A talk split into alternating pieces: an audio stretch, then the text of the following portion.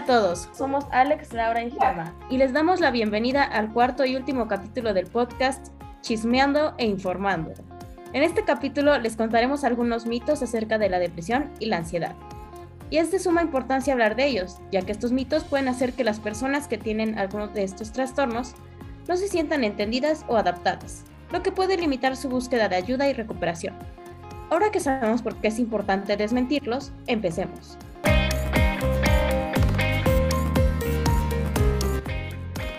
La depresión no es algo real, solo es pereza.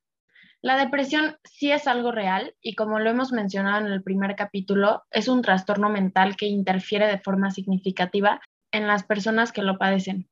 Además cuenta con criterios clínicos, signos y síntomas que ayudan a detectarla. Muchas personas pueden creer que solo es una excusa para no hacer nada y estar de flojos o que solamente son distraídos pero la realidad es que este trastorno afecta gravemente a las personas que lo padecen. De igual manera, la depresión no siempre se presenta de la misma manera en las personas, ya que pueden tener experiencias y actuar de manera muy diferente a lo que conocemos como las actitudes usuales de una persona con depresión. Esto también es algo que las personas usan para desvalorizar este trastorno, diciendo que el individuo se ve alegre así que no puede tener depresión, Pueden haber síntomas notables de este trastorno, pero si la persona los esconde, los demás podrían no saber nunca por lo que está pasando. De no ser tratada, la depresión puede llevar hasta el suicidio, así que hay que ser muy conscientes acerca de esto, no subestimarla y ayudar a las personas que podrían padecerla o ya la padecen, preferentemente buscando ayuda profesional para estos individuos. La depresión puede irse por sí sola, no necesita tratamiento ni intervención para curarse. Si bien puede haber casos de personas que pudieran superarla por su cuenta, esto no es algo que aplique a todas las demás personas. Todos tienen una manera diferente de funcionar, de percibir su trastorno y de cómo sobrellevarlo.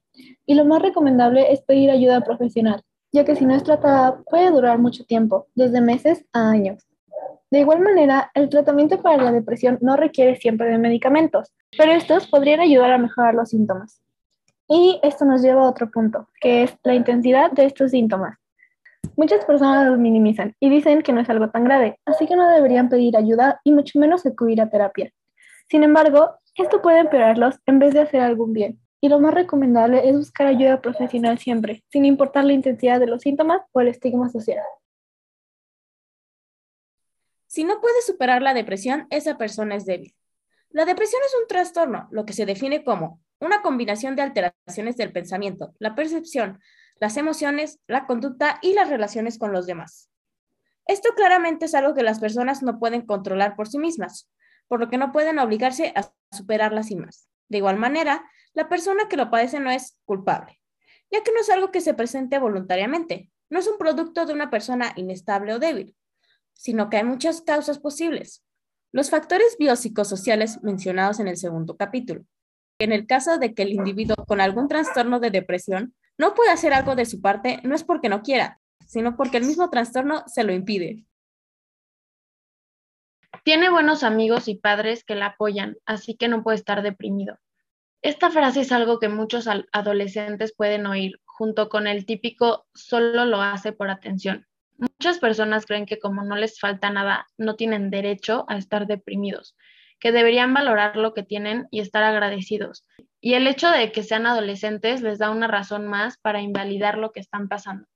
Decir que no hay manera de que tengan depresión con el pretexto de que tienen la vida perfecta solo empeorará sus síntomas. Y el hecho de no estar encerrados en su cuarto todo el día reflejando tristeza y diciendo cosas como no tengo ganas de nada, me aburro de todo, tampoco es una excusa para desvalorizar este trastorno.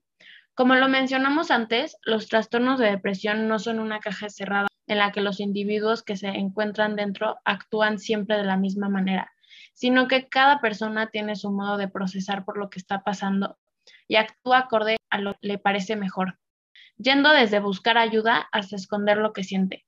Y hacemos hincapié en lo siguiente, no hay edad, género, raza, religión o cualquier otro factor que nos proteja totalmente de la depresión. Cualquiera puede llegar a padecerla y esto es totalmente válido. Si este es el caso de alguno de ustedes, por favor busquen ayuda lo más pronto posible. Y si no lo es, los invitamos a visibilizar a las demás personas acerca de este asunto.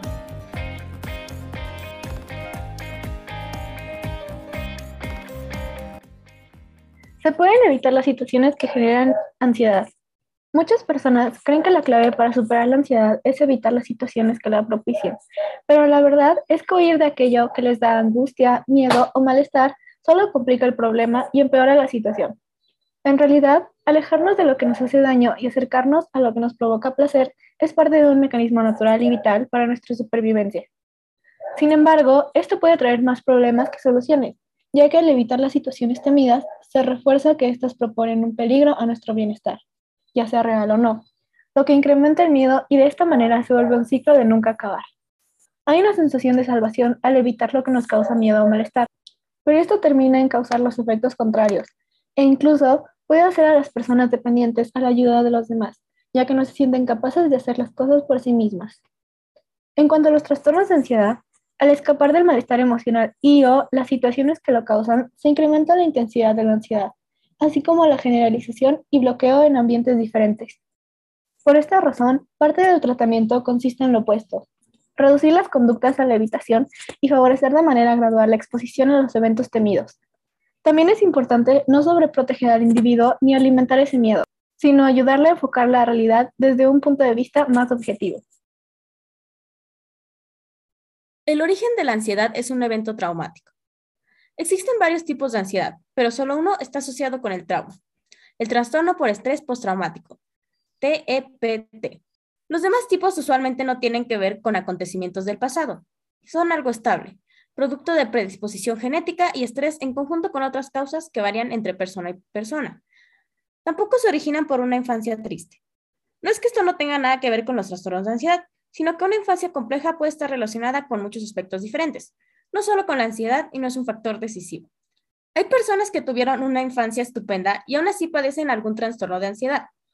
Por eso, la terapia se basa en el aquí y el ahora, en lugar de hacer que el individuo se concentre en sus vivencias pasadas. No tiene ansiedad, solo está exagerando. Esto es algo que los adolescentes que padecen algún trastorno de ansiedad pueden oír muy seguido y si no se toma con la debida seriedad, los adolescentes pueden acumular patrones de comportamiento poco saludables y perderse acontecimientos importantes de su desarrollo. Muchas veces puede ser difícil que estos adolescentes hablen acerca de su ansiedad, ya que pueden temer ser juzgados injustamente o que se les considere débiles o temerosos, o que no los entiendan. También pueden sentirse incomprendidos o solos a pesar de que los trastornos de ansiedad son más comunes de lo que muchas personas creen, como lo mencionamos en el primer capítulo. Además de esto, si en vez de ser escuchados se minimizan sus problemas, esto podría empeorar mucho su condición. Debemos entender que lo que los adolescentes sienten y experimentan es igual de válido que cualquier persona adulta. Y con eso concluye el último capítulo de nuestro podcast. Esperamos que les haya gustado y hayan aprendido mucho acerca de los trastornos de depresión y ansiedad. Los invitamos a dejar un comentario o aporte al tema, así como suscribirse y compartirlo si les gustó.